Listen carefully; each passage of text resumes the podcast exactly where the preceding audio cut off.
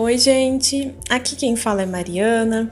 Eu sou esteticista, sou professora de graduação e pós-graduação e um dos meus assuntos preferidos é o pós-operatório.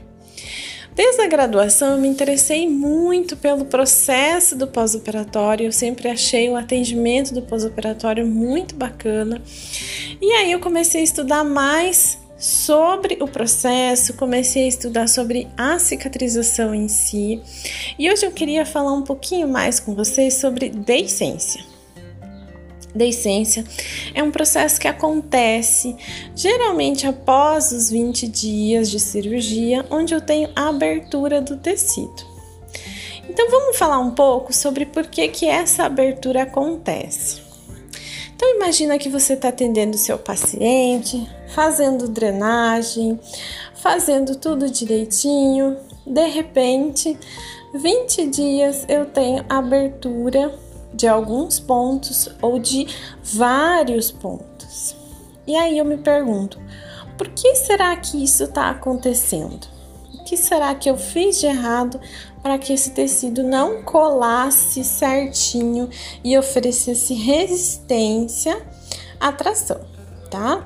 Então a gente vai começar falando hoje sobre o primeiro ponto que é lembrar que o processo de cicatrização ele acontece em várias fases. Quando essas fases acontecem direitinho, lá pelo vigésimo dia eu tenho um tecido pouco resistente à tração. A deiscência, ela vai acontecer por vários fatores.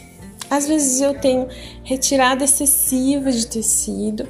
Então vamos supor que a sua paciente fez uma redução de mama, uma mastopexia, para reduzir o tecido mamário e a pele que eu tinha em excesso. Quando eu tenho retirada excessiva dessa pele, eu não consigo fazer o processo de cicatrização total o esforço que meu tecido vai fazendo para se juntar, a proliferação de células, a junção com as fibras de colágeno, elas não são suficientes, então esse tecido cede. Isso também pode acontecer com aquelas clientes que são mais teimosinhas. Então ela não está respeitando o repouso.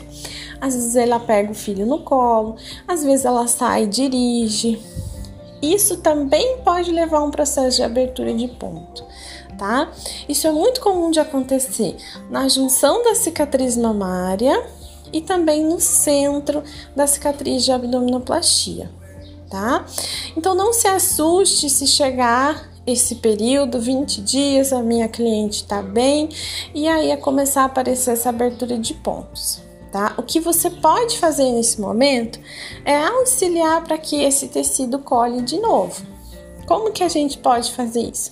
A gente pode usar o laser, que é um equipamento que me ajuda a fazer proliferação de células.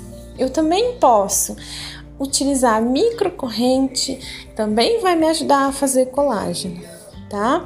São só é, algumas dicas que você pode colocar no seu cotidiano.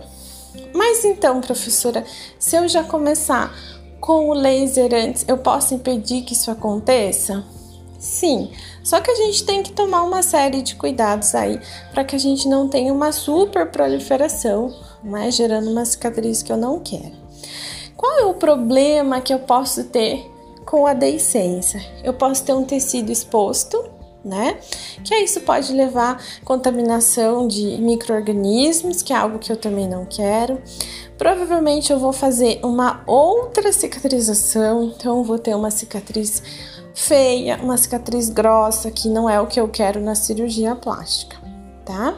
Então, tomando alguns cuidados aí durante o processo, a gente consegue garantir que isso não aconteça, tá? Não se esqueça que o pós-operatório ele não termina quando a drenagem linfática acaba.